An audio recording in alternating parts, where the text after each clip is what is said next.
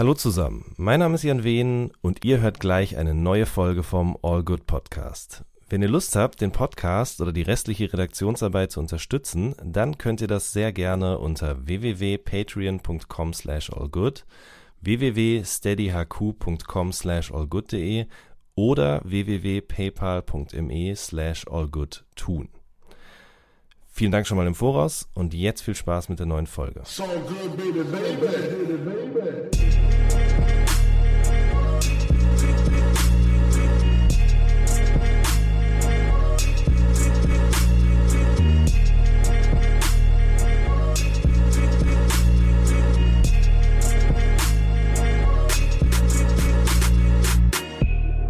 zusammen, mein Name ist Jan Wehn und ich sitze hier heute mit drei Herrschaften, die im Dezember beim Red Bull Soundclash antreten als das Team Reality Check und die Rede ist von Sammy Deluxe, Echo Fresh und Afrop. Ich grüße euch. Hi. Moin, moin. Hi, Young Wayne, was geht? Alles bestens. Wir haben gerade schon kurz gesprochen. Echo, du meintest, ich äh, würde immer Sachen rausfinden, ähm, die andere vielleicht nicht rausfinden. Heute komme ich aber erstmal mit einer, ähm, mit etwas anderen Frage rein. Und zwar, ihr verkörpert ja eine Generation sozusagen beim Soundclash. Ich finde aber trotzdem, dass auch innerhalb eures Teams es noch so ein bisschen so einen kleinen Clash gibt. Also Afrop und Sammy, das ist immer so, das kennt man halt. Aber Echo, du bist ja auch ein bisschen später erst sozusagen dazugekommen. Und du warst auch nicht aus Hamburg oder Stuttgart, sondern aus Mönchengladbach und dann in Berlin. Genau. Äh, ja, ähm, exakt. Du hättest es nicht besser beschreiben können. Letztendlich bin ich stolz darauf, allein in diesem Team zu sein. Ist für mich ein Jugendtraum, weil ich mhm. mit den Jungs hier aufgewachsen bin. Ähm, ich habe damals äh, Afro mal in Köln vorgerappt da war er schon so äh, the guy, so, weißt du, und ich habe ihn dann, hab so auf meine Chance gewartet. Ich weiß nicht, ob das vor der Tür dann war beim beim, ähm, welches, Gibbet Smoken Welches so. Jahr war das denn? Das müsste so äh, Ende der 90er gewesen sein. Ach krass. Da habe ich ihm einen Part vorgerappt. Oder Sam habe ich irgendwie sein, sein erstes Tape, kann ich in- und auswendig, seine Dynamite Deluxe Tape. Das mhm. Der war für mich einfach, ist immer noch äh, äh, der Held, so, aber damals war er so richtig der Held für mich. So. Und ähm, das ist so die, äh, das ist so die Geschichte. Also mhm. für mich ist dieses, dass ich hier daran teilnehme, einfach ähm, ja auch irgendwie so eine, ich will nicht sagen Bestätigung, einfach so ein, so, so ein schönes Happening für mich. Mhm. Ne? Ja. So. Wie war das denn für euch anderen beiden? Also Afro, erinnerst du dich noch, wie Echo dir vorgerappt hat? Äh, ich habe irgendwas im Kopf, muss ich ja. ehrlich sagen. Ja, so 10.000 Leute, enger Eingang, irgendwie, mhm. ich lauf rein, Entourage und viel Aufregung und irgendjemand, der mir irgendwas. Ich habe auch zugehört, glaube ich, ne? Ganz geduldig. Ja, Sehr und ich fand's also, ja, ja. also ich glaube, mich zu erinnern. Aber erinnerst du dich oder einer von euch beiden quasi, wie Echo dann so irgendwie neu in der Szene auftauchte? Ja, voll, auf jeden Fall was war das? Was war das für ein Song oder Auftritt oder was auch immer? Erinnerst du dich da? Man, ja, es war so auf jeden Fall, dass da auf einmal so, okay, Savage hat da irgendwie so einen neuen Dude und dann hatten die ein, ein so ein Ding zusammen, ne? Ich weiß nicht mehr, wie das hieß, aber da habe ich dich das erste Mal gehört auf so einem Song mit Savage. Drück auf Play, oder? Und dann kam relativ schnell irgendwie gefühlt Echos erstes Album und es war auch echt so, auch reimmäßig einfach mhm. für mich so der, der nächste Step, so mhm. nach dem, was, ähm, was, was ich und andere in meiner Generation so aufgebaut haben, hat er echt irgendwie das so geschafft, so dieses ähm, Ami-Ding so richtig krass zu verstehen, wie die ihre Reime strukturieren und ihre Punchlines und das auf Deutsch zu machen. Und da waren einfach so viele lustige Lines auf diesem Album. So. Und, mhm. da, und dann haben wir uns auch äh, kennengelernt äh, bei so einem Festival, ich glaube, es war sogar Rock am Ring. Ja. Und genau, da war es wirklich so, er war so der Youngen, weißt du, und, und Savage Abi war so auf so, hier, Echo, jetzt rap mal für Sammy, so, weißt du. Und, und dann hat, hat Echo echt einfach so ein Hammer-Verse gerappt. Und war einfach voll in diesem Modus, so jeden Tag ein 16er schreiben, den man auch immer so im Kopf parat mhm, hat, um mhm. ihn zu spitten und war dann danach so, ja, jetzt zeig du mal was Neues. Und ich war eben immer so, ich kann eben immer meine Sachen rappen, wenn der richtige Beat läuft, so, aber sonst bin ich echt eher so ein Freestyler. Weißt mhm. du, ich habe das nie so dieses Verses, die man einfach, weißt du, mhm. so, so ein Katalog von Verses, die man einfach auf ja. jeden Beat zwischen 80 und 90 BPM spittet. So gab es ja so Rapper, die das voll drauf hatten. Das war nie mein Ding so. Und dann habe mhm. ich eben gefreestylt und dann wurde irgendwie Summer Jam war auch damals dabei hat dann auch noch gerappt und das war einfach echt ein witziges Backstage-Cypher so und da seitdem irgendwie ähm, haben wir uns dann so richtig auf den Schirm gehabt. Mhm. Also der Cool Savage hat in der Zeit, danke, in, de, in dem Jahr oder in dem Sommer oder was das auch war, immer, wenn irgendeine äh, Rap-Größe vor uns war, hat er immer gesagt, ja, so, jetzt machen wir den neuen Part. Welchen? Ja, den einen mit das und das. Okay. Dann habe ich, hab ich das gemacht. Und wie der Sam gerade sagt, da hatte ich auch noch den Kopf dafür. Da war mein, weißt du, das Zentrum meines Lebens, ja. diese Sache so, weißt du. Und, und ich äh, hatte immer den neuesten Part direkt im Kopf. Ich wusste das, jetzt ist das auch so, ey, ich habe so viele Texte geschrieben, ich muss immer so den Anfang hören, dann kann ich das weiter rappen. Aber so, wenn du mich jetzt fragst, rap mal was, weißt du, was ich meine? Das ist, äh, das ist schwer so, weißt du. Ja, aber ist cool. Ja, geile Schule, Alter, weißt du? Ich meine so, also dass er das so gemacht hat. Ja, stimmt. So straight so durchziehen. Auf jeden Fall, du warst doch bestimmt auch krass nervös. So, dann, wenn, wenn du sagst, du bist mit den beiden groß geworden, dann stehst du auf einmal vor Sammy und sollst was spitten. Ich war auf jeden Fall krass nervös. Andererseits war auch meine Jugend, hat mir da so in die Karten gespielt, weil irgendwie hat man sich auch ganz schnell an diese Situation gewöhnt, mhm. weißt du? Und ähm, ganz schnell war das dann, war das dann einfach so. Ne? Also das ist, woran ich mich so halb erinnere. Es ist, ist ja so lange her für mich jetzt, so vom Alter her, dass es teilweise, dass ich da drinnen groß geworden bin. So, ja? Und deswegen 17 Jahre nicht mehr alles ungefähr, weiß. Ne? Ja. Genau. Aber äh, ja, das war so.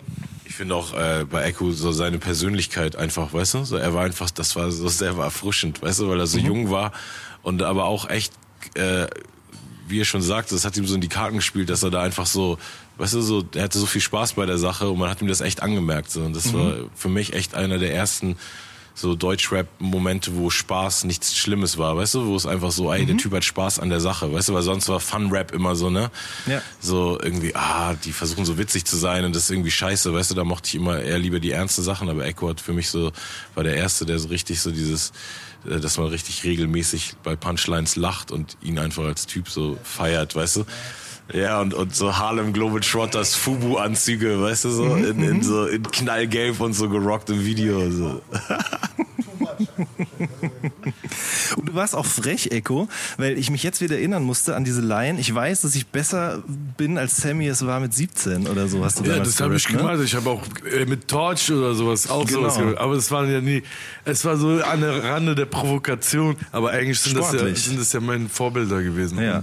Letztendlich glaube ich, dass ich weiß nicht, ob Sam sowas gemacht hat, ich weiß nicht, aber letztendlich ist es so, wenn du reinkommst, Du willst dich aber auch. Du willst dich beweisen, ja. so, ja. Und wie gesagt, ich muss da auch sagen, dass ich halt, wie gesagt, sehr jung war und gar nicht über, für mich waren das gar nicht echte Menschen, die ich dann irgendwann treffe, so, ja. weißt, das waren einfach Figuren, so, aus, aus, aus meiner Welt, so. Und dass irgendwie. du dann vor denen stehst und denen was vorraps, war ja gar nicht denkbar zu dem Zeitpunkt damals, genau, ne? Genau. Ja. Und des, deswegen, also, im Nachhinein sei, ja, sei es meiner Jugend irgendwie äh, geschuldet, mhm. dass, dass ich so, äh, ja, sowas gemacht habe. Aber letztendlich war es ja fresh, so, also ich war, war von Anfang an ja nie ein Gangster-Rapper, der mhm. irgendwen bedroht hat oder der irgendwen äh, gedisst hat ohne Grund oder seine äh, Familie beleidigt hat. Das war ja nie mein Ding so, weißt du?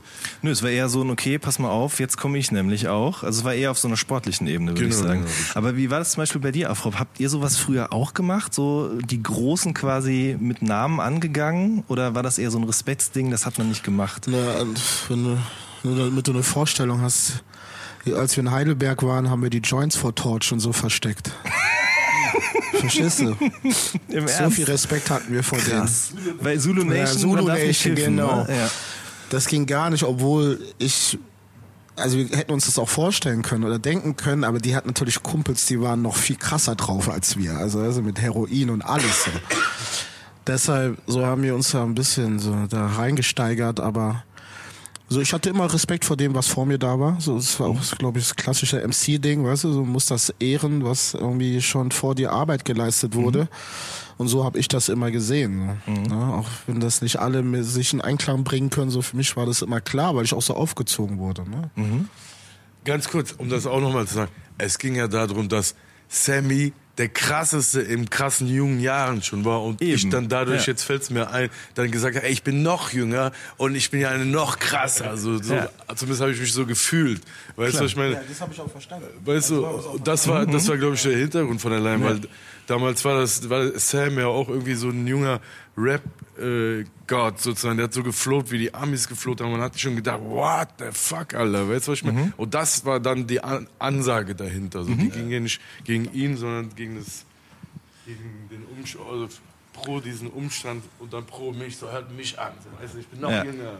So, auf den so. Mhm. Ich glaube, ich glaube, es ist echt immer so, weil ich hatte auch immer viele freche Lines, ich habe nie jemanden namentlich erwähnt oder so, Mhm. aber schon so in den ersten Er- Alben so sehr viel dieses, okay, das ist jetzt das Level, weißt du, alles vor Ja. mir, weißt du? Zum Beispiel Füchse, wie du da auf dem Baum, das werde ich nie vergessen, wie du auf diesem Baum sitzt und dann sagst so, jetzt offiziell, ich battle jeden MC, egal wie bekannt er ist. Das war ja bloß ohne Namen zu nennen, aber auch eine Ansage. Ich, mich kennt keiner, aber wer Bock hat, der soll kommen. So. Diese Schwelle mit Namen hat, glaube ich, Cool Sauerstein dann irgendwann so gebrochen, sozusagen. Ja, dass man das dann auch offen so gesagt hat. Also, Glaub- nochmal dazu.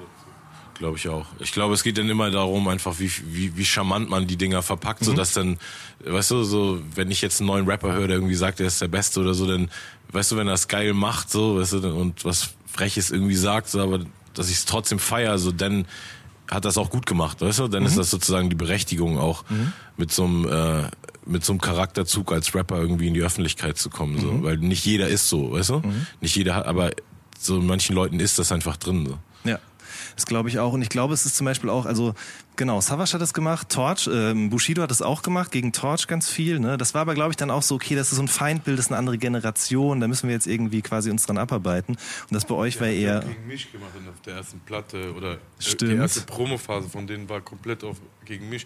Das war aber schon, da war ich ja schon so auf Viva und so weiter. Genau, und dann hat, äh, hast du doch irgendwann auf deinem ersten Album, äh, du Bauer machst dich locker im Puff, was ist Genau, nur, hast da, du deinen da habe Zahnstocher da hab ich den, ne? gegen den gerappt, aber da noch so mit ohne Namen, Mhm. weil der noch mit so Underground war. So. Weißt du, was ich meine?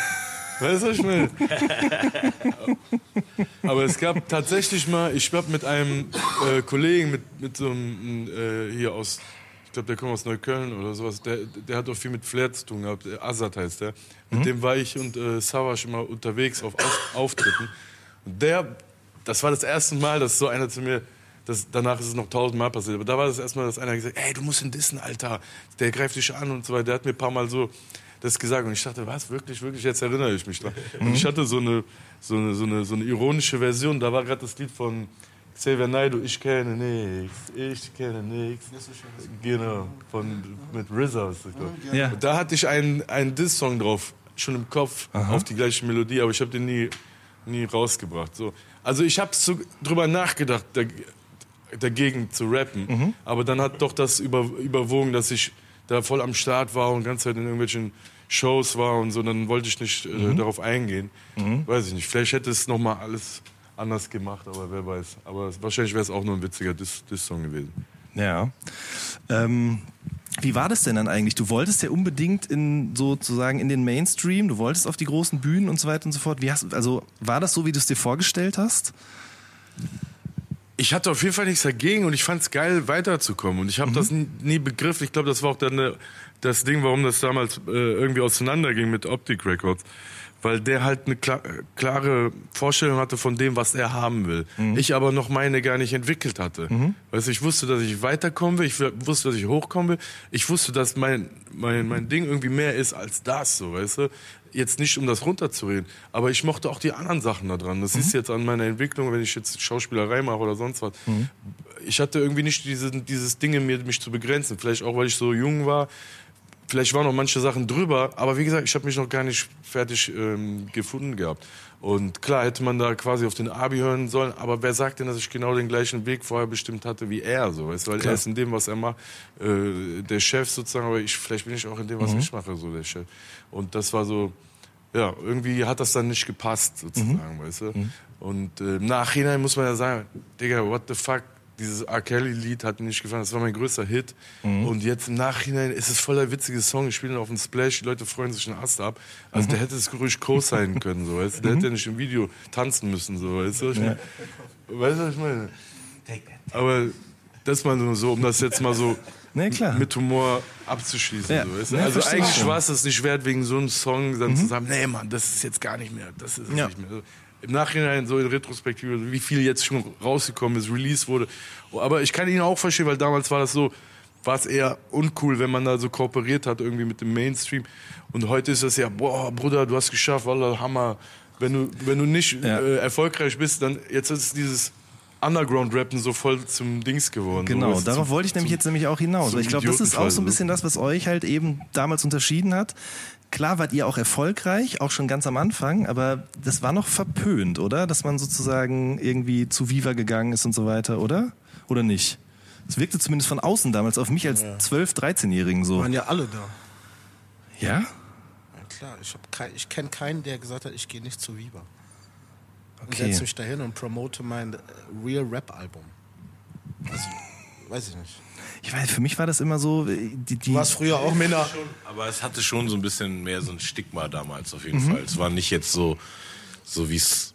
Also, aber letztendlich ist es ja immer noch so. Weißt du, man muss irgendwie immer gucken, so will man auf der Plattform stattfinden und so. Ne? Also damals war ja auch die Story dann mit den Beginnern, wo die dann zu The Dome eingeladen wurden und klar war irgendwie, äh, wenn man bei so einer riesen Commerz-Show äh, spielen will, dann muss man Vollplayback spielen weil die irgendwie das Risiko nicht eingehen können, dass es irgendwo ein Feedback gibt. Und dann, und dann haben die eben Doubles dahin geschickt und so. Also damals war es schon noch mehr so, äh, aber wir waren eben genau, Robbe und ich sozusagen nach der Freestyle haben wir nicht mehr mitgekriegt, ne? Nur als, als Konsumenten sozusagen, ne? Als Kids. Warst du bei Freestyle? Mit Massiven oder alleine? Einmal, einmal war ich allein Mikro? Einmal. Mit, äh, das hat auch irgendwann mal Tyron gemacht auch, ne? Ja.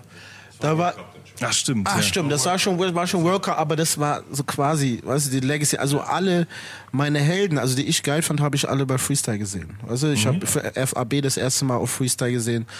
Weißt du, Scope und so, die kenne ich nur aus dieser Sendung und die haben halt das gut, gut besetzt, denke ich mal. Weißt du, es waren Leute, die waren aus der Szene. Von daher war die Legitimation gar nicht mal so wichtig. Wir waren eigentlich alle froh, dass es endlich da angekommen ist. Ja?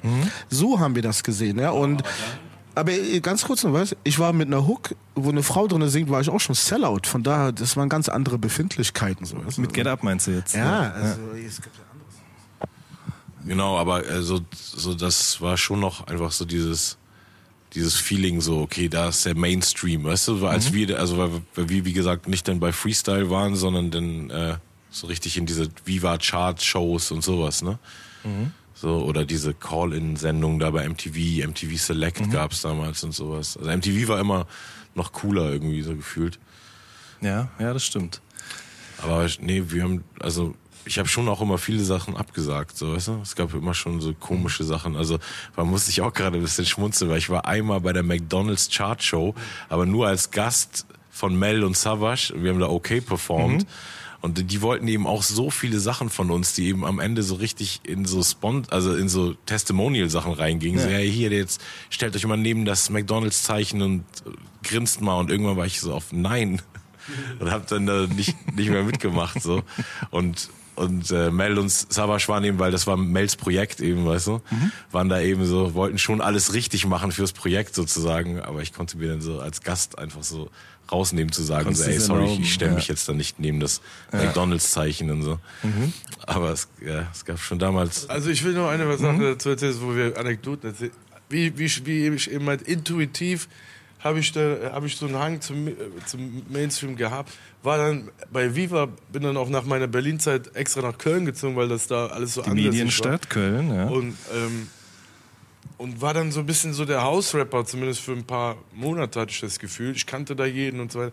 Und dann buchstäblich, da kam mir da dieser, also ich habe so ein bisschen den Weg geöffnet für die bisschen härteren, die danach reinkamen, hatte ich das Gefühl. War so ein bisschen dieses, der softe Kanake und danach konnten so die, die, äh, die Kanten reinkommen. So.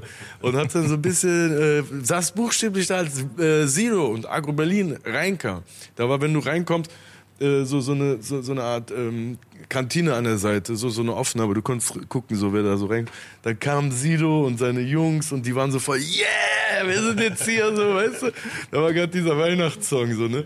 Und ich saß da mit meinem damaligen Manager, wir haben uns da angeguckt und haben gesagt, scheiße, Alter. Die sind jetzt hier, Digga. Das ist, weißt du, das ist jetzt, das ist ein Problem, so, weißt du. Also davor hatte ich so den Spot da so ein bisschen, ähm, für mich hatte ich zumindest gefühlt, ich weiß nicht, ob es wirklich ist, aber ja, das, das nur dazu. Danach kam halt diese Agro-Berlin-Ära. Ja. Ich glaube, man hat da so auch ein bisschen den, die Tür dafür geöffnet, einfach, dass das nicht äh, an, abnormal ist, dass da so Rap läuft oder Rap auch mit äh, Ausländern läuft und, oder, oder, oder sowas. Ne? Das nur, ist mir nur dazu eingefallen, wollte ich jetzt nicht da. Okay. Ähm, was ich eigentlich fragen wollte gerade war, wie habt ihr beiden euch eigentlich kennengelernt, Afro und Sammy?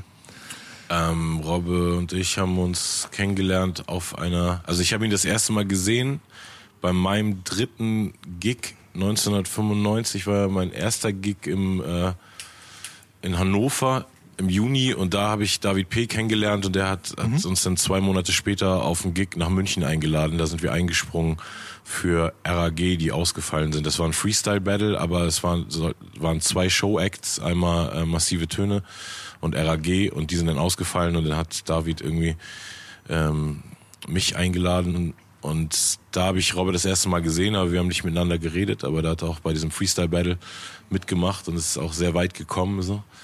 Alles so auf spontan, so beim Soundcheck irgendwie. Die mhm. Jungs ihn so überredet, ey Robert, mach doch damit. Ja, okay, cool. Und dann ähm, haben wir uns, glaube ich, zwei Jahre später, ne? 97 war das denn? Da hat ein Freundeskreis so ein, so ein Gig ähm, bei so einer in so einer Location ähm, auf der Reeperbahn, die es nicht mehr gibt, so, da mhm. auf diesem Mittelstreifen, wo jetzt diese Bühnen stehen. Ja. Da war so ein so Glas, komische Glashäuser und da war so eine Kunstgalerie oder so und da sind Freundeskreis aufgetreten und Dynamite und ich ähm, haben so ein DJ-Set vorher oder nachher gemacht oder so. Und Robert irgendwie schon von, von einem Rapper aus Hamburg gehört, der so meine physische Beschreibung gematcht hat. So. Was hast du genau gehört? Erzähl mal. Nee, das war ja, das war ja später. Das habe ich viel so. später gehört. Wir haben erstmal, er hat so er feiert das, was ich mache. Mhm. Und fand ich cool, dass so jemand, ich hatte ja nichts draußen eigentlich, so mhm. zwei Features irgendwie. Und dass jemand das so sieht, weißt du? Und dann finde ich, okay, geil, so haben kurz unterhalten. Und das war's dann auch so. Und ein paar Wochen später habe ich von so einem riesen Schwarzen gehört, der bei Fünf Sterne Deluxe irgendwie Vorgruppe gemacht hat, auf die Bühne kommt und alles zerstört. habe ich gesagt, das kann nur er sein. Und dann war er das auch. ja, ich habe, ich, also ehrlich gesagt, das ich vergessen. Ich war, habe mich recht alleine gefühlt, auch in der Szene so, weil ich natürlich ein Exot bin in meiner Erscheinung. Und als er dann kam, habe ich ihn direkt so vereinnahmt als Schicksalsgemeinschaft. er hat gar keine Wahl gehabt, so, aber äh, wir hatten schon regen Kontakt, bevor ich mein erstes Album rausgebracht habe, mhm. überhaupt. So, ich erinnere mich, dass er mal im Studio war, als ich Geschichten aus der Nachbarschaft neu aufgenommen habe und so. Also das habe ich auch erst wieder, das ist mir auch erst wieder eingefallen. Ach, krass, okay. also, nö, auch das war recht lockeres Verhältnis und dann wurde das immer intensiver. Mhm bis wir dann dieses Album gemacht genau, haben. Genau, bis das irgendwann im Album gegipfelt ist. Aber es war schon alles so generell zwischen den beiden Städten auch It's All Love eigentlich, oder? Da gab es ja nie irgendwie. Ja, ich weiß nicht. Von außen sah es zumindest immer so aus. Ja, ich kann mich auch an nichts wirklich, also an, an Beef erinnern oder so. Aber jetzt All Love, also ist am Ende klar bestimmt äh, Competition und hin und her, aber. Okay, ja. Aber ähm, ne, eigentlich war echt immer All Love und ich war ja zum Esperanto-Album. Äh, da Eimsbusch 0711, da hat Max mich eben eingeladen nach Stuttgart. Und das war das erste Mal so, dass ich außerhalb der Dynamite Deluxe-Konstellation so für mich als Rapper irgendwas mhm. gemacht habe. Also mhm. klar, bei Beginnern habe ich auch das Feature vorher gehabt und bei Fünf Sterne, aber da war es eh alles so in der Nachbarschaft, weißt du? Ja. dann ist man eben mal zu äh, dem ins Studio oder zu dem ins Studio, aber so, da saß ich dann im ICE irgendwie mit so einem von denen gebuchten Ticket, also. Mhm, mh. Und so, das hat damals auch ewig gedauert. Der ICE ist, glaube ich, nur 100 km/h gefahren damals. und dann saß ich da so stundenlang und war einfach so auf krass, weil ich angefangen, also weil mhm. ich dieses, dieses Rap-Ding einfach durchgezogen habe, so. Bis jetzt, damals waren es ja nur vier Jahre gewesen oder fünf so. Aber so, da hatte ich schon so dieses, wow, ich hab's geschafft. Weißt, ich sitze jetzt im ICE, fahre in eine andere Stadt, um da zu rappen. Und da war noch echt für das eine Feature so die ganze Woche geplant. Also ich hatte so Krass. einfach dann irgend so eine, so, so eine Gastwohnung da oder so. Airbnb vor seiner Zeit. Und Max hat mir so einen, so einen kleinen Kassettenrekorder gegeben. Ähm, und da war der, der Beat dann auch als Tape, ne? Und äh, noch das, auf der anderen Seite war, glaube ich, das Lauren Hill Album. Mhm. Und das habe ich dann irgendwie mal gepumpt. So. Und das ist einfach so krass, weißt du, dass man eine Woche irgendwie und echt mehrere Tage immer wieder ins Studio gegangen. Und er hat gleichzeitig noch den Track äh, gemacht mit Shuriken von mhm. äh, I Am. Ja. Der war auch in der Woche da irgendwie und da war einfach so voll viel Interaktion und ich habe voll diese Szene und diese Stadt einfach da kennengelernt. So, ne? Es war so ganz anders, als wenn man jetzt so sagt, so Feature und dann cool, ich schick dir das Layout mit einer leeren Strophe und morgen mhm. krieg ich eine MP3 von deiner Strophe zurück, weißt mhm. du so. Das hat, hat echt irgendwie krass Seele, so, ne? Und man hat wirklich Leute kennengelernt und, und, und so. Das war bei dir und Ferris doch auch so. Der ist äh, zu Besuch gekommen für Reimemonster und wurde am Bahnhof beinahe kontrolliert oder er wurde sogar nee, kontrolliert. Wir beide, alle beide. Okay. Ja. Nee, was heißt, der war schon, der war zwei, drei Mal da, haben wir ordentlich gefeiert und dann mhm. war es mal Arbeit. So. Und dann kam er vorbei und hat sich nichts gedacht, ne? So halt Bremer Kopf halt, ne? Mhm. Und ich denke bis heute immer noch drüber nach, was wäre passiert, wenn der Bulle das gefunden hätte. Wir hätten nicht den gleichen Song gemacht. Definitiv nicht. Bin ich mir ganz sicher. Und ich habe so krass auf den Bullen eingeredet. Ich hatte gar keine Ahnung, was der jetzt in seinem Rucksack hat. Das wusste ich ja nicht. Aber mir war mhm. klar, dass sie uns anhalten, wenn wir beide da rumlaufen. Mhm. So, und ja, dann hatten wir halt Glück, ne? Mhm. Und dann hat er uns gehen lassen. Das ist wirklich krass, was das wäre, wenn. Ja, ja. also, ja. Und so hatten wir dann vier entspannte Tage. Mhm. Wie gesagt, eigentlich genau das gleiche jetzt wie ja. bei Sam. So, es war halt ja. so auch unsere Art, äh, Musik zu machen. Wir wollten Songs machen, keine Tracks. Weißt du? Und da mhm. wussten wir, okay, wenn wir jetzt einen Gast haben, da dauert das einfach. Weißt du? ja. Manchmal ging's flott, manchmal nicht. Äh, stimmt es eigentlich wirklich, dass dieser Reime-Monster-Beat ursprünglich mal für MC René Nee, war er nicht, er hatte ihn nur. Er hatte ihn, okay. Und weißt du, aber was wollte er denn damit? Äh, ich weiß nicht, was er, was, ich weiß nicht, was er nicht wollte. Ist mir auch egal der hätte aus dem Track niemals das gemacht, was ich und Ferris draus gemacht mhm. haben. Von daher kann er mir 15 Jahre später im Interview immer noch damit kommen, dass er den Beat auch hatte. I just don't care. Ja. Äh, ich meine, äh, René ist einer, der hat mich die ersten drei Songs, meine äh, ersten drei Shows meines Lebens habe ich mit ihm gemacht. So, mhm. Der hat mich irgendwo gesehen in Österreich und hat mich direkt mitgenommen für die ersten drei Shows.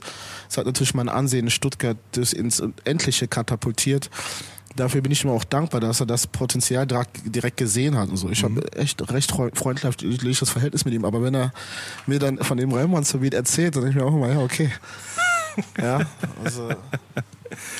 Echo, du also, ihn, als ich ja? das erste Mal Afrop gehört habe, da wahrscheinlich auf einem massiven Album oder so, und da kam da so, so White Label 12 Inch und so raus. Da war ich mit meinem DJ und mit meinem Backup-Partner Yunus, der ist heute hier King, King Size, der, ja der mischt und mastert irgendwie halb Deutschrap. Und wir konnten es nicht begreifen. Weißt du, wir saßen so davor, wie, weißt du, wie so, so äh, wie man so flowen kann mhm. auf Deutsch, das war uns unbegreiflich. Wir waren so, uh, so weißt du, wir konnten es nicht begreifen. Das war einfach, weil er halt dann einfach einen einzigartigen Flow hatte. Die anderen haben ja so eher so textisch kompliziert gerappt, auch sehr gut, auf einem sehr guten Level, besser mhm. als die Leute da in Mönchengladbach, die wir hatten. Aber wir kannten sowas ähnliches, weil Hip-Hop war so ein bisschen so, wie, wie Massive äh, gerappt hatten. Weißt? Mhm. Wenn wir auf Jams waren, waren eher die Rapper so, weißt du. Aber als ich den Robbe gehört habe, das war was ganz anderes und äh, habe mich da total angesprochen gefühlt. Und wie gesagt, ich konnte es ich einfach nicht, nicht fassen, wie einer so auf Deutsch äh, äh, flowen kann. Mhm. Weißt du? das, war für uns so, das war für uns so ein Rätsel. Weißt ja. also so, ja, wie als würdest du gerade deinen ersten äh, Hip-Hop hören und denken, hä, wie geht das so, weißt du? So, so, so ein Gefühl hatte ich, jetzt erinnere ich mich jetzt, wo wir über sowas reden. Nee, aber ist ganz klar, ich bin nicht von dieser Welt. Das ist ja. klar. Mhm. Das, also, ich kenne all meine Defizite, über die rede ich den ganzen Tag, weißt du? aber es gibt ein paar Dinger, die sind ganz klar. Dass er mich geschickt hat, ist ja klar. Und für dich war das auch ein Anstoß zu sagen, ich probiere das jetzt auch mal? Oder ich hatte am Anfang, äh, haben wir so ein bisschen Englisch gemacht. Mhm. Ne? Wir haben das so mit Kassette aufgenommen. Äh, hörte sich auch okay an. Das war so, so total nasal. Man, also es hatte keinen Hörgenuss. So, weißt du? Und dann irgendwann äh, schrieben wir dann auf Deutsch. Mhm. Weißt du? Und das war so in der Zeit, wo das Freundeskreisalbum im Umlauf war. Ja. Da habe ich auch schon öfter drüber gerappt. So die meisten Kanaken in äh, Mönchengladbach, die haben das noch gar nicht auf dem Schirm gehabt. Das war für die wie, äh, als würdest du, weiß nicht, äh, Woodstock irgendwie fahren, so, weißt du, das war so weg von denen.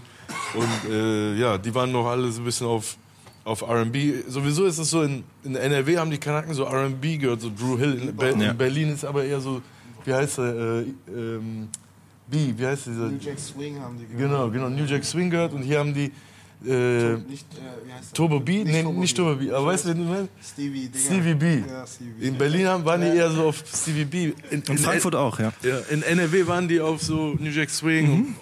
ging ein bisschen über in so äh, R&B-Style. Und Deutschrap war für die ein Rätsel, aber ich und äh, Yunus waren voll äh, da drin, so, weißt du? Und wir waren auch eigentlich die einzigen Türken immer auf den Jams. Wir waren da total, also es ging auch nie darum, dass wir Türken waren, so. Ab und zu hatte ich mal einen Spruch mit Türken und das war dann schon voll so, boah, da ging so durchs Publikum so voll, so, weißt du, so ein, so ein Dröhnen, so, weißt du? Ja, das, das war, wir waren dann totale Exoten. Aber ist das vielleicht auch der Grund, warum du dann auch schon am Anfang diese R&B-Referenzen und so in den Songs gemacht hast und dann noch irgendwann so ein R. Kelly-Remix, weil Ich du quasi denke, damit aufgewachsen ich bist? denke ja. ne? Ich weiß nämlich noch, das erste Mal, als ich diese infamous äh, Jam da gemacht habe, wo Steiger und Zawasch zu mir gekommen sind, äh, wo sich der Zawasch an, an meine CD-Sammlung gesetzt hat und das halt alles cool fand, dass das so, ich hatte viele so Def Jam-Sachen Mhm. und so. Und der, das war, man hat gemerkt, dass er ge gesehen hatte, dass ich das viel lockerer sah, als was die hier gehört hatten. Die haben Ja. das viel enger gesehen. Das musste schon so Hardcore irgendwie Mhm. sein, weißt du. Aber er war da gerade auch so auf dem Weg, das, das, das lockerer zu sehen. Ich glaube auch durch deine Frau, die hat ja auch viel R&B und so gehört. Und das, das hatte der irgendwie gefeiert. Das, daran kann ich mich irgendwie erinnern. Ja, ich war da auf jeden Fall offen dafür von Anfang an. Ja. Wie war das bei euch beiden? Also ich meine, du hattest mit Get Up ja eh auch einen Song, der war sehr discoid, funkig, sag ich mal, und auch sonst. Aber bei dir?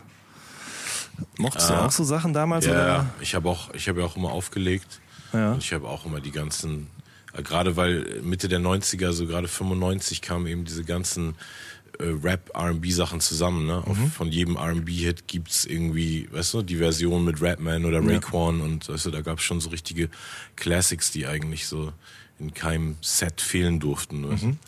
Und deshalb, also da war ich schon immer dabei, aber ich hatte eben nie so den Access, weißt du, es gab irgendwie in Hamburg keinen einzigen Sänger, wo man jetzt mal gesagt hätte, weißt du, cool, jetzt singen wir mal den schönen R&B-Hook. Und deshalb, da war Robbe so mehr an der Quelle, wie man so eine Musik macht, weißt du? Bei uns war so, also wenn ich das erste Album höre, das ist irgendwie krass gemacht dafür, dass das Equipment 5000 Mark wert war, so. Aber ähm, das klang schon nicht so geil wie die Sachen aus Stuttgart. Ne? So, also jetzt rein, weißt du, wenn du so richtig audiophil so hörst, das hatte voll Flavor. Und die Beats klingen auch live immer noch super fett. So, so wenn ich so grüne Brille spiele vom Platte, so, dann ist immer so, wow, krass, Kick, Snare, richtig on point. Aber an sich äh, klangen die Sachen aus Stuttgart eben viel äh, mehr auf dem Level, wie Ami-Sachen klangen. So. Woran liegt denn das, Afrop? Da, da ist auch die Struktur immer auch, ne? Also ihr hattet diesen, wie Tom Krüger oder wie hieß der damals? So, der hat gemastert oder? Der hat gemastert und wer hat gemixt? Ralf. Aber ja, also ich, das zu dieser Konkurrenz deutschlandweit, also wir haben uns schon immer eingebildet, dass wir klar den besseren Sound haben. Die anderen waren vielleicht erfolgreicher oder so. Also. Aber es gab schon so eine, weil Stuttgart auch sehr klein ist, ne, gab es so eine Symbiose von dem, was da war, weil auf was anderes konntest du dich gar nicht äh, nicht aufbauen. So, du konntest äh, re, äh, relyen, wie heißt es nochmal, wenn man angewiesen, weißt du, ja. du warst da drauf angewiesen, weil die hatten Struktur, die hatten Studios, die hatten ein bisschen Ahnung und die waren noch eher so Jazz-affin. Von daher war das denen schon klar, dass Hip-Hop-Musik so eher Loops sind. Weißt du, es ist nicht so, dass ich hier durchspiele eine Arie 16 Takte, sondern es wiederholt sich immer wieder, auch wenn es für mich extrem langweilig klingt, ja, aber das ist, so wird das gemacht und die waren da auch sehr nah dran, die haben auch diesen ganzen Stuttgart Hip-Hop-Aufstieg miterlebt, deshalb waren die schon recht fit, als es dann losging, professionell Musik zu machen. So, ne? Und dann hast du Referenzen gehabt und da konnte man sehr nah daran arbeiten, weißt du, wenn du dich daran orientiert hast. So war das nicht so weit weg. Wir hatten auch äh, zum Beispiel derjenige, der Get Up nochmal zusammengebaut hat, weil die Falzen davon verloren gegangen. Oh. Ja. Und der Peter Hoff hat sich da hingesetzt und gesagt, fuck it, ich habe die Nummer hier auf MP3 und er hat dann alles nochmal geholt, Streicher auf dem Grand Piano nochmal eingespielt. Also alles top-notch gemacht und er hat auch bei den Amerikanern, bei den GIs, hat er auch so halt mitgespielt, die Stevie Wonder Songs und so. Ne? Die hat, gab es so viele, wie heißt so Bands, die in Hotels auftreten und so, weißt du, gab's oder die äh, ein Musical in Stuttgart aufgetreten haben. Auf meinem ersten Album ist auch einer Johan heißt der, der war auch in so einem Musical, der hat auch gespielt, klingt also Weltklasse Leute sind das einfach. So und man war halt auf die angewiesen, man konnte gar nicht sein eigenes Ding machen. Das war unmöglich. Also und da die Symbiose war es eigentlich, glaube ich, und dass wir in Stuttgart eigentlich auch immer eine Philosophie hatten. Ja, es war immer so die Vision in Verbindung mit der Philosophie und halt diesen äh, Hip-Hop-Kodex, das war für uns leicht zu verbinden. muss ich ehrlich sagen. Verstehe. Ja. Ja. Bei uns war eben, Dynamite und ich haben unseren ersten FZ1-Sampler gekauft, weil Eisi auch mit dem FZ1 gearbeitet hat. Ja, und der hatte 10 Sekunden Samplezeit und hat 80 Kilo gewogen und 1000 Mark gekostet, die wir uns irgendwie erspart haben. Ich im Jeansladen gearbeitet und er im, ähm, im Eis, in der Eisdiele. und, äh, und dann haben wir Tropf kennengelernt. Der hatte schon so ein ähm, Praktikum im Thalia Theater gemacht, weil sein Vater da Dramaturg, äh, Chefdramaturg war eine Zeit lang. Und da hatte er schon so ein, so ein Praktikum als Soundmann gemacht und hat uns ja dann in, in den 90ern auch immer schon live gemischt. Aber als es dann da so dazu kam, Platten zu machen, haben wir echt damals echt entschieden, so ja, wir machen das selber. Also die haben das wirklich, Dynamite und Tropf haben diese ganzen Dinger gemixt. So. Und dann haben wir es irgendwo mastern lassen und pressen lassen. So, und das war echt so eine ganz, also sehr viel weniger von geschulten Leuten, weißt du, beeinflusste äh, Art, weil solche, das in Stuttgart gab es eben so Amis und sowas, Ja. das gab es in Hamburg nicht. Ja. Und das ist äh, echt ein krasser Unterschied deshalb auch gewesen. So. ja, mit Sicherheit. Naja, also so, da, also so krass dann doch nicht. Ja, also ich finde, man kann Stuttgart mit allen anderen Städten in Süddeutschland vergleichen. Frankfurt oder Mannheim, Heidelberg und so. Und da ist das nicht, also Heidelberg zum Beispiel, okay, da ist was entstanden, ja. Aber es war immer nur so als ähm, so Vorbild, weißt du? So wenn du da Amerikaner gesehen hast, die haben gehostet am Mikro, das kannten wir alles gar nicht. Und haben wir das halt adaptiert und so. Ne? Und es war Stuttgart extrem krasse Clubstadt gewesen, unglaublich viele DJs, also und das war schon ordentlich. So, du hast auch Competition gehabt, du musstest immer besser sein als der andere DJ und so hat man sich halt gegeneinander hochgezogen, miteinander hochgezogen. Und da gab es schon eine Klasse, da gab es schon eine Vorstellung von Sound, der uns gefällt, der einem gefällt, so vor allem melodisch und so. Ne? Da haben die Amerikaner waren halt da und haben vielleicht die neueste 12-Inch gespielt oder so, aber die waren jetzt haben was unsere Sache, die Kolchose Sachen anging, eigentlich überhaupt keinen Einfluss gehabt. Ja, also da waren die halt da, so für mich waren die wichtig, ja, wenn ich dann gerappt hab. Und die so, yo, weißt du, so haben gesehen, yo, that little black dude und so, weißt du, fanden die cool, ja, da habe ich meine, äh, meine Ressourcen habe ich mir da geholt, weil für viele andere war ich einfach nur eine Bedrohung, weißt du, und von daher waren die für mich unglaublich eine Hilfe, wenn du mich jetzt fragst, aber die haben jetzt nicht, äh, sind jetzt nicht verantwortlich dafür, dass äh, Stuttgart so einen Sound gemacht hat, wie, wie sie ihn gemacht haben. Die waren da und es war auch gut so, dass sie da waren. Die sind immer noch da. Die Amerikaner haben in der Zeit eher so äh, äh, Euro-Rap gemacht, wenn die was hier rausgebracht haben. das ne? kann- Die haben ja diese, da war ja genau, Oder diese ganzen, wie heißt die, dieser äh, da war diese, Coversong da, dieser eine da von Stevie oder so. Da war diese Euro-Rap-Ära, oder? Eigentlich so. Ja, Also man kann es jetzt auch nicht so festmachen. Weißt du, es war in ganz Deutschland gab es so eine Strömung und da, es gab so zwei Subkulturen, es gab Techno und Rap so und die beiden haben sich so gleichzeitig entwickelt. Ich war auch früher auf Techno-Partys und so. Du? Und dann lief um 12 Uhr Crisscross Jump und der ganze Club ist ausgeflossen. Ne?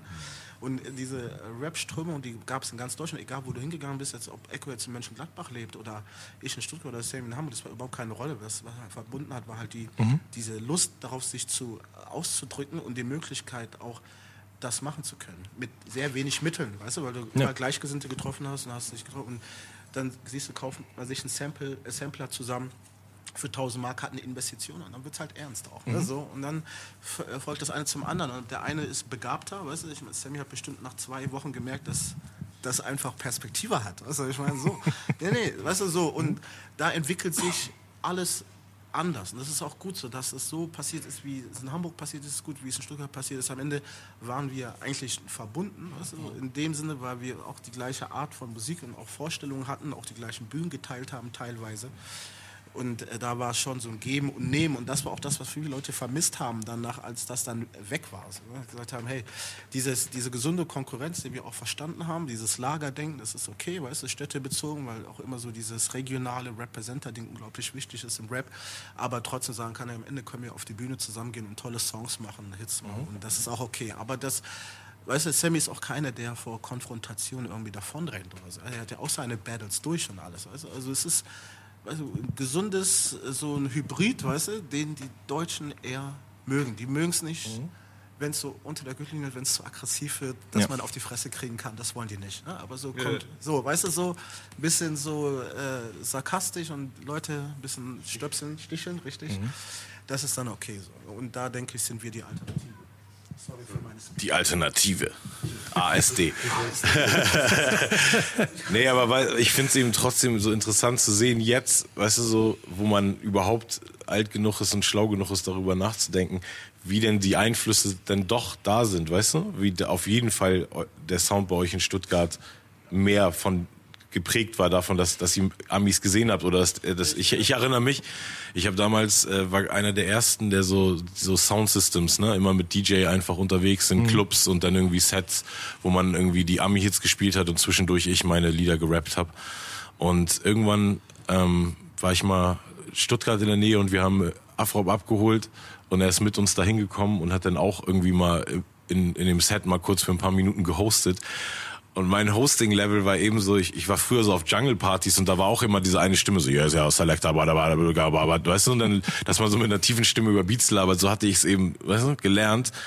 Und so auch immer dann live so gemacht, so ein bisschen mitgerappt, aber alles immer so wie in meiner Sprechstimme. Und dann kommt Abraham ans Mike und ist so, was geht ab, Stuttgart? Was ist das? Und einfach dieser Energielevel und nicht so, oh Gott. Und dann natürlich auch die Crowd-Response dementsprechend. Mhm. Das ist ja so, ne? Man muss die ja nur anschreien und dann schreien die zurück, so. Und ich so, alles klar, so geht das, ne, so. Und das, ich hatte eben nie ge jemand gesehen, der so hostet, so, ne. Und dann macht das natürlich jetzt voll Sinn, weißt du, dass er da irgendwo in irgendwelchen Clubs war und Amis gesehen hat, die so hosten. Und man muss es eben immer, weißt du, sehen und diese Einflüsse machen deshalb schon krass viel aus in der Entwicklung, so, ne? Mhm. Ich hab's nicht richtig, weil man muss schon sagen, die waren, äh, Hamburg war schon eher England geprägt, ne, so, das war schon so und wir eher so das Amerikanische. Mhm. Also ich, die sitzen in so einer Kleinstadt mit um uns herum nur Barracks, überall Amerikaner, die haben, ja. denen gehören Clubs. Die spielen die Mucke, die bringen den 1912 in Schmidt. Miller war auch immer close ja. mit den Amis. Es gab so auch ein bisschen Lagerdinger und ich mhm. war mit Miller, der war nicht so wirklich Kolchose, der war so ein Club-DJ. Weißt du, so. Ja. Und mit dem war ich, habe ich schon ein bisschen gechillt, weil ich fand die Mucke geil. Weißt du, mhm. so. Und die anderen waren eher so die ernsteren Typen, ja, die man sonst so kennt. Weißt du?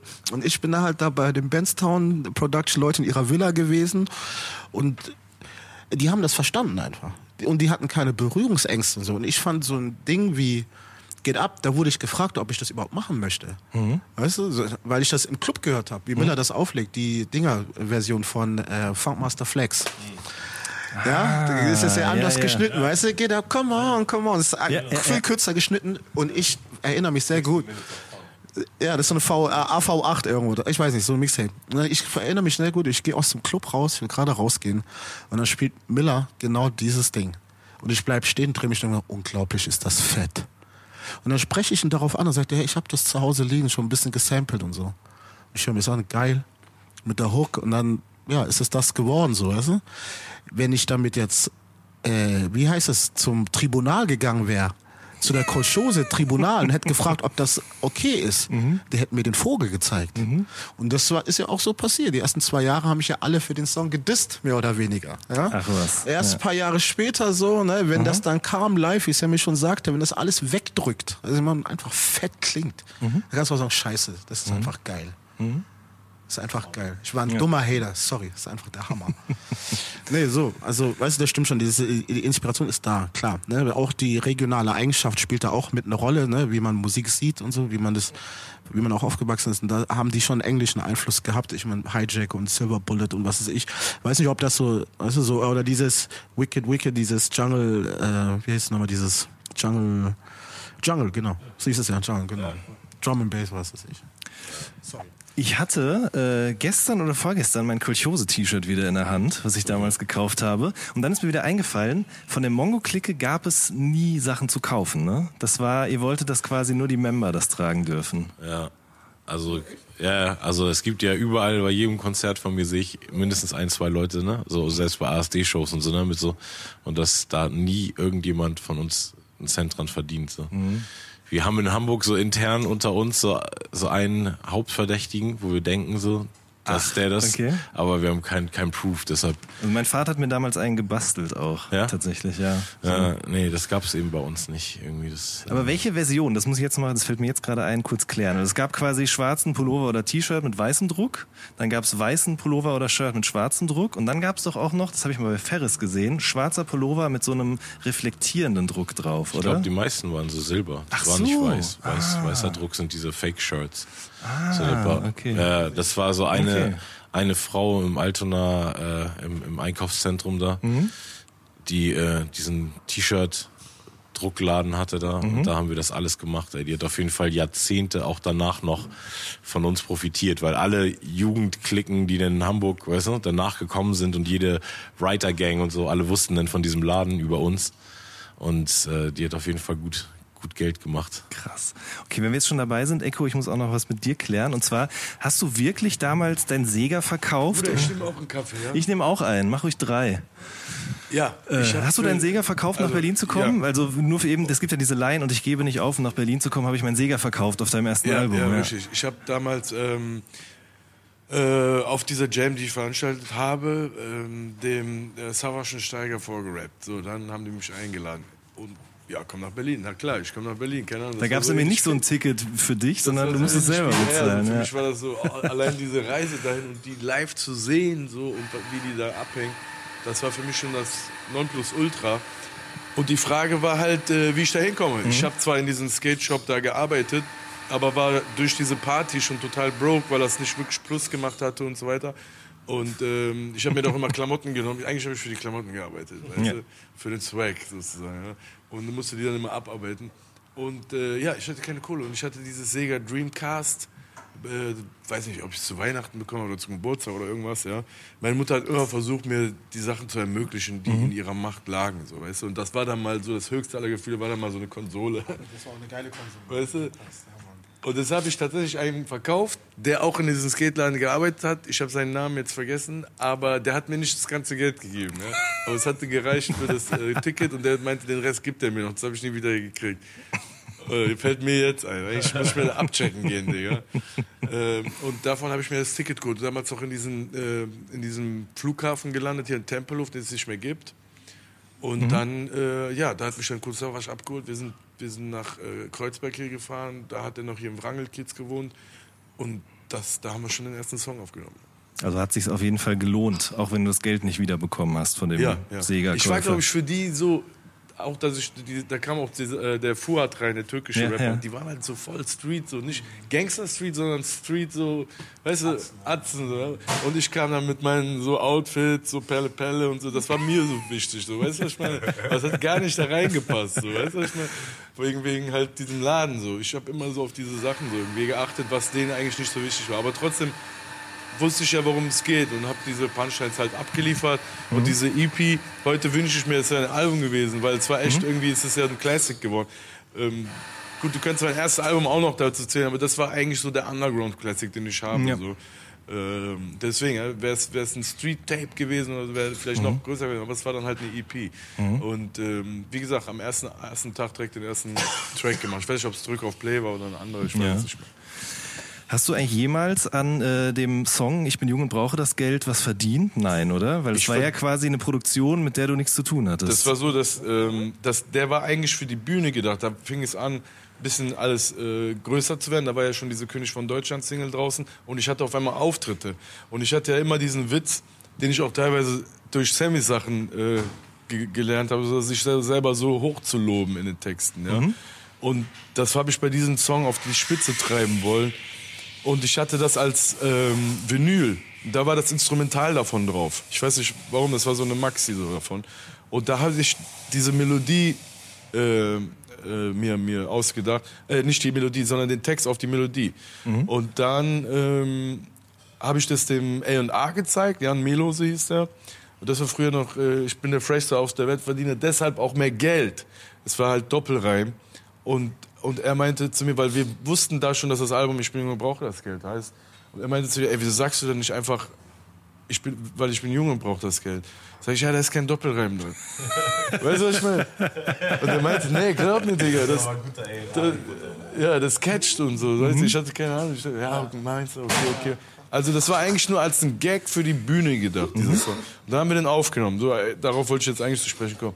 Dann hatten wir den aufgenommen. Die Parts sind ja ein bisschen random, die Rap-Parts. Das waren einfach welche, die ich hatte. Und dann hat der, ähm, hat der Young Melose gesagt, ey Dicker, das müssen wir rausbringen. Und dann ähm, weiß ich noch, das Video war schon fertig und es lief schon auf Viva, weil der Thomas Stein immer gesagt hat äh, zum Jan Melo, das war dann sein Chef, ja, ja, ich kümmere mich um, ich kümmere mich drum. Und dann lief es dann schon bei Viva so. Oh. Und dann hat Thomas Stein gesagt, kein Problem, ich kenne R. Kelly, macht ihr das mal, weißt du? Und er hat wohl R. Kelly angerufen und das irgendwie mit ihm geklärt. Und dann äh, war halt in den Credits halt komplett halt alles an R. Kelly. Aber letztendlich hat dieser Song mein Leben verändert und letztendlich ist es so mein, äh, mein, mein, mein bekanntester Song. Und ich spiele ihn ja heute noch, vielen Dank. Ich spiele ihn ja heute noch. Das heißt, ich habe ja in irgendeiner Weise dadurch Geld verdient, so jetzt nicht an der GEMA. Aber Nee, klar. Das ist so ähnlich wie bei dir, Sammy, mit äh, Weck mich auf, ne? Ja, genau, weck mich auf. Das, das Gleiche, nur, nur ein bisschen ungeahnter, weil wir eben echt, also mir war nicht bewusst, wer Barkley James Harvest ist. Und, äh, und wir haben uns einfach echt zu spät vorm Album-Release drum gekümmert. Und, aber irgendwie war schon klar, weil der Song ja auch der einzige Song war, der nicht um Selbstbeweihräucherung oder so ging, dass es, äh, das irgendwie ein wichtiger Song fürs Album ist. Und dann kam eben die Ansage, ja, ihr könnt das Sample nehmen, aber äh, 100% Text und Musik. Und, ja, ja, und dann war es zu spät. Aber er hat eben trotzdem natürlich, ne, der hatte, als er kam als dritte Single, irgendwie acht Monate nach dem Release war das damals vom Album. Und das Album war damals schon so, war auf zwei eingestiegen, hatte schon 80.000 oder so verkauft. Und dann kam der Song und dann auf einmal nochmal 80.000 verkauft, 200.000 oder 220.000 Singles. Das ist genau wie das Brothers Keepers Ding, so ganz kurz vor Gold äh, Single abge, äh, also hat's nicht mehr verkauft. Aber eben die ganzen Awards und weißt du, alles, was dann folgte, war eben nur wegen diesem Song. So. Und Deshalb, man kann schon auch, wenn man keine Urheberrechte an einem Song hat, ne, im Gesamtwerk auf jeden Fall natürlich in seiner Karriere von Hits profitieren. So. Eines Tages kam ein, einer, äh, ein Türke aus dem Café an, da saß ich und G-Style und der meinte zum G-Style, ey, da, ich habe so einen Schwarzen gesehen, der hat deinen Song geklaut, so auf Türkisch, Bruder, der hat deine Melodie genommen. Weißt du, der wusste das nicht, dass es von R. Kelly war, weißt du, es war einfach so ein, so ein Freund aus der Hood, aber auch so ein älterer, so, weißt du, nicht einer, mit dem wir gechillt haben, der dachte, der erzählt uns was Neues. Ja. Da, äh, ich erinnere mich. Ah, stark. Daran merkst du, wir alle drei haben so einen Song, wo wir keine Urheber dran haben. Und Bei dir ist es Get Up, Bei Get ne? Up, Ja. genau. Und da merkt man einfach, die, man sieht auch das größere Bild. Ne? Man Mhm. muss nicht immer so, äh, es war ein Issue, so dass keiner Geld verdient hat am Anfang.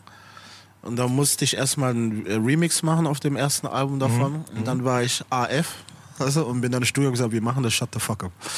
Und dann mussten wir halt 100% meine drei Strophen abgeben. Die haben uns sechs Punkte gegeben Mhm. und auch zu Recht. Ja, wir haben einen kompletten Song eigentlich gecovert.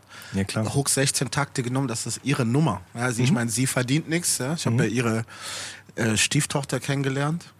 Die ist ja in Deutschland, wie heißt nochmal, die, die da singt? Ich weiß nicht, wie die heißt. Äh, Marcella. Marcella McRae. Das ist die Tochter von George McRae. Okay, und die Stieftochter von Graham McRae. Ja. Und die kannte den Song nicht. Die hat es nie gehört. Krass. Dann habe ich ihr gesagt, bitte schick ihr das mal so. Und Ja, also, weißt du, man muss nicht immer nach oben greifen, wie gesagt, ne? wenn man merkt, okay, ich verdiene nichts, aber ich möchte, dass das rauskommt, dass die Leute das hören. Das zeigt auch die Geisteshaltung, deshalb sind wir auch die perfekte Kombo. Ich merke auch gerade, ist, äh, ja. ist der Quotentürke auch eine Melodie, die es schon gibt, aber es ist so ein altes türkisches Volkslied. Und ähm, deswegen Da ist das äh, äh, Urheberrecht erloschen, ne? ich weiß gar nicht, wie sich das fällt, aber das ist so ein Lied, wo man nicht weiß, wem es gehört, Ja. weil das ist- wird so von so Generationen irgendwie so getragen. In der Ja. Türkei ist das auch so, dasselbe Lied singen mehrere Leute. Ne? Und sogar mit einem Wie ein Rhythm quasi. in, Genau, in dem Fall ist es sogar so ein kurdisches Lied, was, weißt du, so ein kurdisches Hochzeitslied, was hunderte Jahre alt ist. Da, da, das gehört niemandem sozusagen. Und davon haben wir da die Melodie sozusagen. Ist für Mit alle allen, da. Genau, genau. Aber es ist krass, das eint euch. Was euch aber auch noch eint, ist die Zusammenarbeit mit Rappern oder Produzenten aus den USA. Ne? Also diverse Male, Joe Budden zum Beispiel oder Jay Diller oder zum Beispiel auch, Moment, mit äh, Ciara, hast du doch so ein... Äh, Nee, nee nicht äh, Ciara. Christina Milian. Christina Milian, genau, richtig. Das war aber nur, da hast du nur den Verse hingeschickt. Ähm, ich habe den Verse hingeschickt und das Video aber in New York gedreht. Da war sie auch da. Aber sie hatte ihre Zeilen jetzt schon woanders Mhm. gedreht, aber kam dann trotzdem mal anstandsmäßig zum Dreh vorbei und dann äh, Und dann haben wir noch in Deutschland so ein, zwei TV-Shows zusammen gemacht und so. Also es war damals schon noch mehr so eine Welle als, weißt du, wenn das jetzt nur so ein, heute ist ja eh eine Single nur noch ein Online, weißt du, Release sozusagen. Aber damals war das schon so, dass sie das, und Deutschland haben die anscheinend sehr ernst genommen als Markt, weil das gibt's jetzt nicht noch in Frankreich mit dem Franzosen und so. Also Okay. Mir fällt gerade auf, ihr habt beide auch einen Song mit J.R. Writer, oder? Also du auf Ja. jeden Fall, diesen Gott sei Ja. Dank Remix oder nee, den normalen Song oder wie Nee, war nee, das nochmal? Der Remix, Remix, genau. ja. Und du? Ich habe auch einen. Also das war über so einen Dude, der aus Mönchengladbach kam, den der Summer Jam kannte. Okay. Das war so ein Ami und dem, der hatte eine Freundin, die wohl im erweiterten Umfeld von Dipset irgendwie war. Mhm. Die da, die hieß irgendwas, ich weiß es gar nicht mehr. Die ist auch auf, der, auf dem Track tatsächlich. Das war die Bedingung sozusagen. Ach, wie hieß die denn nochmal? Ich hab's vergessen. Ich hab's vergessen. Ihm ist es auch entfallen. Und den haben wir dann bekommen für relativ wenig, weil das war in der Zeit, da habe ich auch nicht viel mit Mucke verdient, so, ja, aber Mhm. das muss wenig gewesen sein.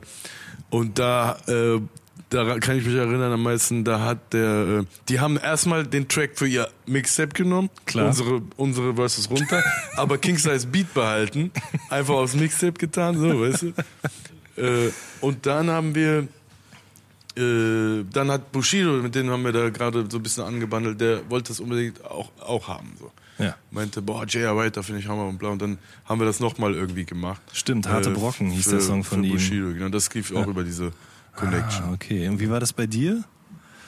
ähm, ich hatte ja damals, wir hatten ja alle den gleichen Mittelmann in den Staaten, Ramos. Der auch mit Mel Beats irgendwie, Ja, ne? mit ja. Mel, auch ähm, Max und ne, Joy und viele von den Ami-Connections so Hat zu der auch der dann Zeit. für, ähm, für Joy das Lupi Fiasco und sowas alles klar gemacht, oder? Das weiß ich nicht. Also Okay. teilweise gibt's natürlich, also, aber ey, es kann echt gut sein. So, der Typ kennt wirklich Gott und die Welt und ist ein sehr umtriebiger Dude, der auf jeden Fall nervenaufreibend ist, aber tatsächlich schon auch effektiv so. Und äh, ich hatte damals ja dann auch schon mit Heatmakers ähm, über ihn connected und dann kam das irgendwie so dazu nochmal so. Dann war da auch ein Tag im Studio, äh, irgendwo in Manhattan so ein Studio für einen Tag gebucht und dann hat er sein Ding da geschrieben und Ah, du warst dabei, okay. ja, das war damals alles noch sehr viel mehr hands-on auf jeden Fall. Ja. Abgefahren. Also das war mir auch tatsächlich alles gar nicht so bewusst. Das kam jetzt erst im Gespräch raus, wie viel ihr noch gemein habt, außer dass ihr quasi in einem Team euch befindet. Aber finde ich gut, dass wir da mal drüber gesprochen haben. Ja, voll. Ich äh, danke War uns euch selber sehr. nicht so bewusst, Ja, ne? Glaube ich auch. ich danke euch sehr für eure Zeit. Ja, Mann. Am äh, 13.12. seid ihr in Hamburg beim Red Bull Sound Clash und tretet Yes. an gegen äh, El Guni, Craig Ignatz und Sufjan. Ach ja. Ne? Die werde ich auch noch zu Gast haben. Hier mal gucken, wie viel die gemein haben. Ja. Vielen Dank Viel für eure Spaß. Zeit. Ihr Lieben, das war eine neue Folge vom All Good Podcast. Wir hören uns in der nächsten Woche. Macht's gut. Tschüss.